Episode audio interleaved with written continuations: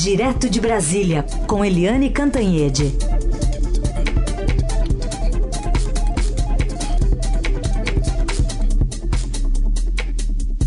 Oi, Eliane, bom dia.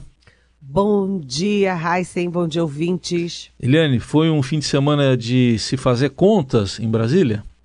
Nossa, muita reunião, muito vai para cá, vai para lá, é, porque essa semana é uma semana decisiva para a reforma da Previdência. Hoje mesmo está aí o presidente da Câmara, Rodrigo Maia, que passou o fim de semana inteiro em Brasília. Aliás, ele, é, dos políticos, é um dos raros que passa sempre o fim de semana em Brasília, mas aí ele transformou a residência oficial num, num, numa grande, é, enfim, casa de reuniões para avançar a reforma, para discutir política.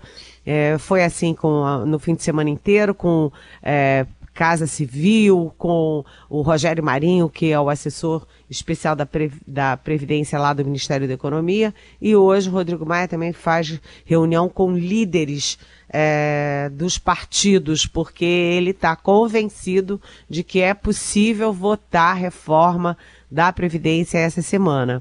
Amanhã já vai ter o primeiro teste é, no plenário né? E ele está jogando todas as fichas. Tem algumas questões que ficaram de fora. Uma delas é a questão dos policiais. Aí eu cito policiais federais, policiais, os policiais rodoviários federais, é, os policiais legislativos, aqueles que ficam tomando conta do, da Câmara e do Senado lá dentro. E, e até policiais civis está é, tá prevista aí uma, uma caravana de policiais do país inteiro para virem a Brasília fazer uma derradeira pressão sobre a Câmara. E eles estão com, tão bravos com o Palácio do Planalto, porque dizem que é, nem o presidente da República cumpriu o, o compromisso, nem o chefe da Casa Civil, Onix Lorenzoni, nem a líder do governo no Congresso, que é a Joyce Hasselman. Ou seja, eles estão bravos com o governo e insistem em condições especiais. Ah, é toda uma questão técnica aí, sabe, Heisen?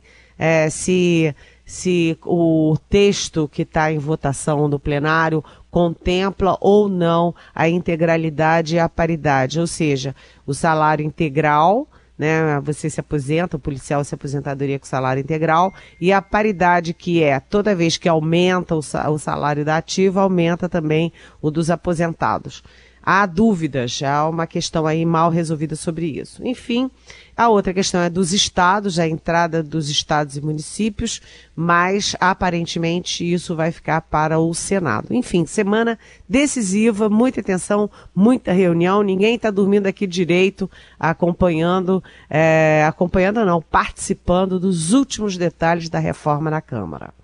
Muito bem, vamos acompanhar aí o placar do Estadão aqui, né? Está registrando Deixa eu ver aqui a, a última atualização aqui. Foram ouvidos 446 parlamentares, né, pelo Estadão. Estão é, aqui 247 dizendo sim, né, faltando 61 para aquele número mínimo, né, Eliane? Mas não dá para é. trabalhar com o número mínimo também, né? É, é, o governo diz que tem mais, que é. tem em torno de 330. Isso. É, mas é que uh, na pesquisa do Estadão, uh, essa, uh, o número de parlamentares que estão é, dispostos a votar a favor está crescendo. Esse hum. número vem crescendo. Quanto mais passa o tempo, mais a reforma tem apoio. Mas é que muitos não, não, não falam a verdade, enfim, Isso. ficam em cima do muro. Mas é. a, a reforma está. Tá, tá Tá vingando. Isso. Tem os docemente indecisos, loucos para serem convencidos, né? Bom, vamos ver o que acontece. Ô Eliane, e, e, no Senado? O Senado é a próxima etapa, né? É, mas o Senado, pelo menos o presidente do Senado, está participando diretamente também das negociações, né? É, a gente já começa a jogar o foco, que foi o que eu fiz ontem na minha coluna do Estadão, que se chama exatamente Foco no Senado. A gente começa já a prestar atenção no Senado, porque esse semestre foi muito ocupado pela Câmara por causa da reforma da Previdência. E pelo protagonismo do Rodrigo Maia também, que se afirmou como um líder importante da política brasileira. Mas a reforma aprovada na Câmara, ela vai para o Senado já no rapidamente no início do segundo semestre.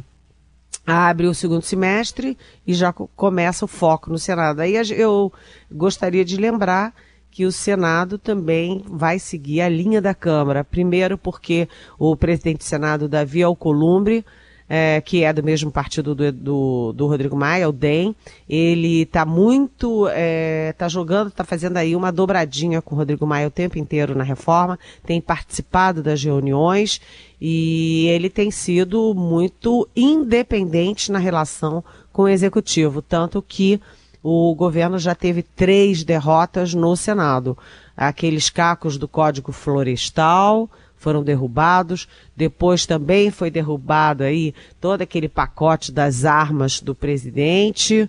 É, e, por fim, o Davi Alcolumbre, de ofício, devolveu uma medida provisória que é, jogava para o Ministério da Agricultura a demarcação de terras indígenas. Ou seja, o Davi Alcolumbre está antenado a favor da reforma e das, dos temas da economia, com uma posição liberal na economia, mas ele também está muito atento aos temas de comportamento e aos temas é, aí que meio chocantes aí do presidente, como armas, cadeirinha, radares, essas coisas todas, o Alcolumbre está muito, muito atento. Ou seja, se a vida do presidente e do governo não foi fácil no, no, na Câmara, não deve ser também no segundo semestre lá no Senado. Mas a reforma da Previdência é, caminha bem, porque tem apoio tanto da Câmara quanto do Senado, e aparentemente a opinião pública percebeu a importância da reforma e está dando respaldo.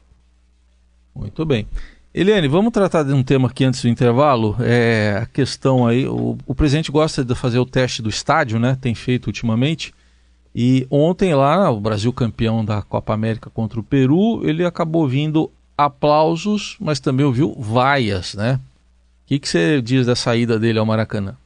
Pois é, é o presidente ele pega nichos né? Onde é que o presidente aparece? Ele aparece em todas as solenidades militares, onde, obviamente, ele é ovacionado, bem tratado, é, ali, é, vamos dizer assim, se sente em casa. Ele agora vai a todos os, é, vai também a cultos evangélicos. A gente lembra que é, 22 milhões de evangélicos, pelos cálculos, votaram no presidente. Então é um ambiente é, favorável, amigável. E agora ele descobriu os estádios, depois que ele foi aplaudido junto com o ministro Sérgio Moro no estádio Mané Garrincha aqui em Brasília. E ele ontem foi lá tirar uma casquinha da vitória da seleção. Aliás, foi um jogaço. Você viu? Vi. Ah, o jogaço, né? É. Os dois gols brasileiros foram muito bonitos, né? Cá pra nós. Foram, foram. E aquele juiz ali naquele primeiro pênalti deu uma rateada. Mas enfim, porque eu nunca vi ninguém cair com a mão para cima, né? Você cai se apoiando. Uhum. Mas enfim, é, isso é outra, outra história. Mas é, o presidente desceu ao gramado na hora de da taça e levantou a taça e fez fotos, mas como você disse, ele tanto foi aplaudido como ele foi vaiado. E estádio de futebol com o ingresso mais barato sendo 260 reais não é um bom indicador de popularidade de ninguém. É. Talvez o Datafolha de hoje seja mais indicador e confirma o Ibope de que o Brasil está dividido em três, né? 33% é, dizendo que o Bolsonaro é ótimo e bom, 33% dizendo que o Bolsonaro é ruim e péssimo, e ali uns 30%, ali o meião, é, dizendo mais ou menos, mais ou menos. Ou seja, o presidente Bolsonaro, pelas pesquisas dos principais institutos, ele é o pior avaliado presidente desde a redemocratização neste mesmo estágio do governo. Tá aí, Eliane Cantanhede, que se revela também nossa árbitra de vídeo, né? Do VAR também, tá aqui, craque nisso. Eu sou do VAR. Eliane, continua o debate aí sobre o juiz, né? O então juiz Sérgio Moro, agora ministro da Justiça. Mas hoje o Estadão também traz um caminho para Lava Jato. Pois é, é, tá todo mundo discutindo Sérgio Moro para cá, Sérgio Moro para lá, Greenwald para cá, Greenwald para lá mas o Estadão hoje abriu uma, uma, vamos dizer assim, uma picada nessa história, dizendo: olha, gente, enquanto vocês estão aí discutindo, tem coisa ainda para para ser investigada. O Estadão descobriu que há uma, um, vamos dizer assim, um gap entre uh, as delações da Odebrecht e uh, o dinheiro transportado pela trans, transportado pela transportadora, mas enfim, pela transportadora que fazia aí é, o caminho do dinheiro entre o Odebrecht e os beneficiários. Então, aquela a transportadora tinha os endereços, tinha os codinomes, etc. E tem 22 codinomes que, não, enfim, não, não aparecem nas delações. Então, isso é material para Ministério Público e, e para a Polícia Federal que estão investigando. É, teve é, essa foi uma falha, foi um esquecimento. Por que, que a delação não citou esses nomes todos que que aí estavam incluídos na lista, na outra lista, que é a lista da transportadora. Isso aí é um caminho para investigação. Agora, de qualquer jeito, achei importante hoje também a entrevista do Nelson Jobim. Nelson Jobim é um personagem muito importante porque ele é triplo triplo coroado, digamos assim, porque foi presidente do Supremo, foi relator da Constituinte no Congresso, foi ministro da Defesa e da Justiça no Executivo. Então, Executivo, Legislativo, Judiciário, e ele diz que o comportamento, se for verdade aquilo tudo que aparece contra o Moro, o comportamento era inadequado para um juiz e ele diz que o Supremo foi conivente ou leniente é, com aquela história toda. O, o Supremo, é, vamos dizer assim, é, fingiu que não viu o que uhum. ele considera excessos do então juiz Sérgio Moro. Mas isso é uma opinião, é uma opinião isolada, mas tem o peso de ser do Nelson Jobim, uhum. que é uma pessoa-chave. Mas, enfim, é, continuam saindo coisas. É, as minhas informações é, na Polícia Federal, no governo, no próprio Ministério da Justiça, eram de que o Moro não ia aparecer mais nas, nas, nas conversas. Seriam só coisas do Deltan Dallagnol com procuradores. Mas a gente vê que não é bem isso, não, porque continua aparecendo coisas é. do Moro. É isso aí, a gente acompanha. Bom, perguntas de ouvintes, você já comentou esse assunto do teste de popularidade, mas tem dois ouvintes falando aqui, a Thaís do Butantan, Bolsonaro entende como teste de popularidade a recepção que teve no Maracanã na final da Copa América, como isso poderia fazer sentido num jogo em que o ingresso mais barato custava 260, tinha ingresso de 890 reais, ela está dizendo, e o Pedro de São José dos Campos acaba de. Ele está citando aqui que o Macron foi ontem na entrega da, da Copa do Mundo Feminina, que o Putin esteve também na Copa do Mundo ele quer a sua opinião. Oi, é, Thaís e Pedro. Realmente, todos os presidentes é, gostam de tirar uma casquinha, né? O que foi mais bem sucedido nisso foi o Médici, em, no auge da ditadura militar, o general é, Emílio Médici, que gostava de futebol, ia para os estádios, e naquele momento a economia ia muito bem. E o presidente Bolsonaro está seguindo esse caminho. Agora, eu concordo com a Thaís aí. Não dá para você dizer que aquele ambiente ali, com ingressos, como ela disse, até 890 reais, é um ambiente em que você possa concluir qualquer índice de popularidade. É um público muito específico, não dá para dizer. E ele, além disso, foi dividido. Como é que você vai calcular quanto teve de vaia e quanto teve de aplausos? O fato é que o presidente, pelo menos, aproveitou para tirar uma foto, né? Porque quem que no Brasil não gosta de futebol? É. O Neto de Piracicaba, ele está falando que o Onix Lorenzoni Rodrigo Maia demonstram muito otimismo com a aprovação da reforma. Ele quer saber se você também vê dessa forma. Oi, Neto.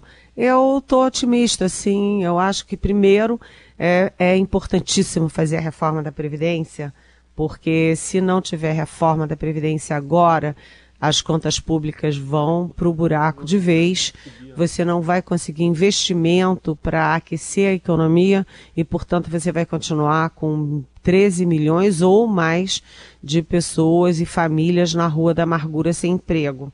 E primeiro isso. E, em segundo lugar, pelas conversas que eu tenho o tempo inteiro, há um ambiente favorável à aprovação da reforma tanto na Câmara quanto no Senado. Você vai ter um ajuste daqui, um ajuste dali e tal, mas os deputados e senadores já estão convencidos de que sem a reforma o país afunda de vez. Então, uhum. eu estou animada, acho que vai ser aprovado sim, Neto. E a última aqui é da Daiane. Olha, eu não, eu, a gente tem até essa sonora aqui, mas eu já pus uma vez e não vou colocar de novo, porque eu acho que. Mas deixa a Eliane comentar. Queria um pitaco da Eliane sobre a fala de que o Brasil é virgem. É a virgem que todo tarado de fora quer. Como o nosso presidente pode dizer uma coisa dessas? Pergunta a Daiane. Daiane, eu vou repetir você. Como o nosso presidente pode dizer uma coisa dessas? É uma barbaridade atrás da outra. Depois os bolsonaristas ficam zangados com a gente. Mas espera aí, quer dizer que é, tem tarado, é, fica de olho nas virgens e as nossas virgens. Enfim, é tudo tem tudo uma conotação sexual. Até uma indelicadeza que um dos filhos do presidente fez comigo é, na, na, no Twitter tem essa sempre essa conotação sexual que eu não consigo entender por quê.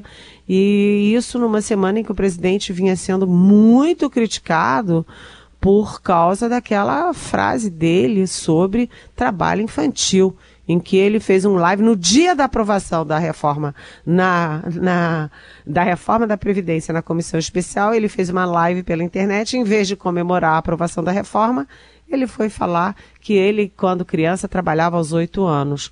Sinceramente, isso não é um bom exemplo. Criança de oito anos tem que ir para a escola, tem que ler, tem que brincar é, tem que se divertir e tem que, enfim, tem que cuidar da saúde. E o presidente, como foi muito criticado, ele no dia seguinte voltou ao assunto, hum. dizendo: não, eu não vou fazer nenhum projeto para trabalho infantil, não.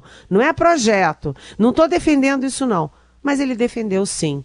A fala dele foi claramente uma defesa do trabalho infantil, que é rejeitado em todo o mundo desenvolvido e democrático. Então é isso, Daiane.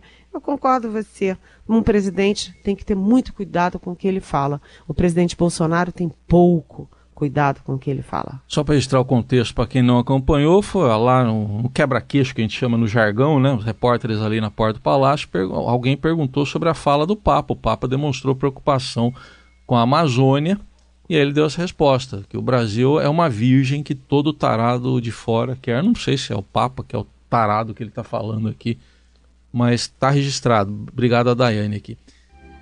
Um pitaco sobre esse cara aqui agora, né, Helene? Ó.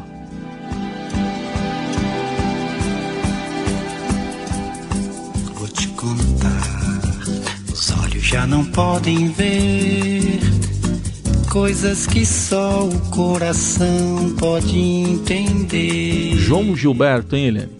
Ai, que coisa maravilhosa, né? Que coisa. Che... Eu fiquei arrepiada, né? Você pode dizer o seguinte: que a música brasileira tem um antes e um depois. Antes João Gilberto, depois de João Gilberto. Eu acho que todos esses ídolos que a gente ama há décadas são é, tem, sofreram a influência direta do gênio do João Gilberto, que ensina também o seguinte: o simples é que é bom. O simples é que é genial, o simples é que é brilhante. É, é, João Gilberto, muita luz para você e muito obrigada pelo que você deixou nessa terra. É isso. Beijão, Eliane. Tchau. Beijão. Até amanhã. A onda que se no mar e das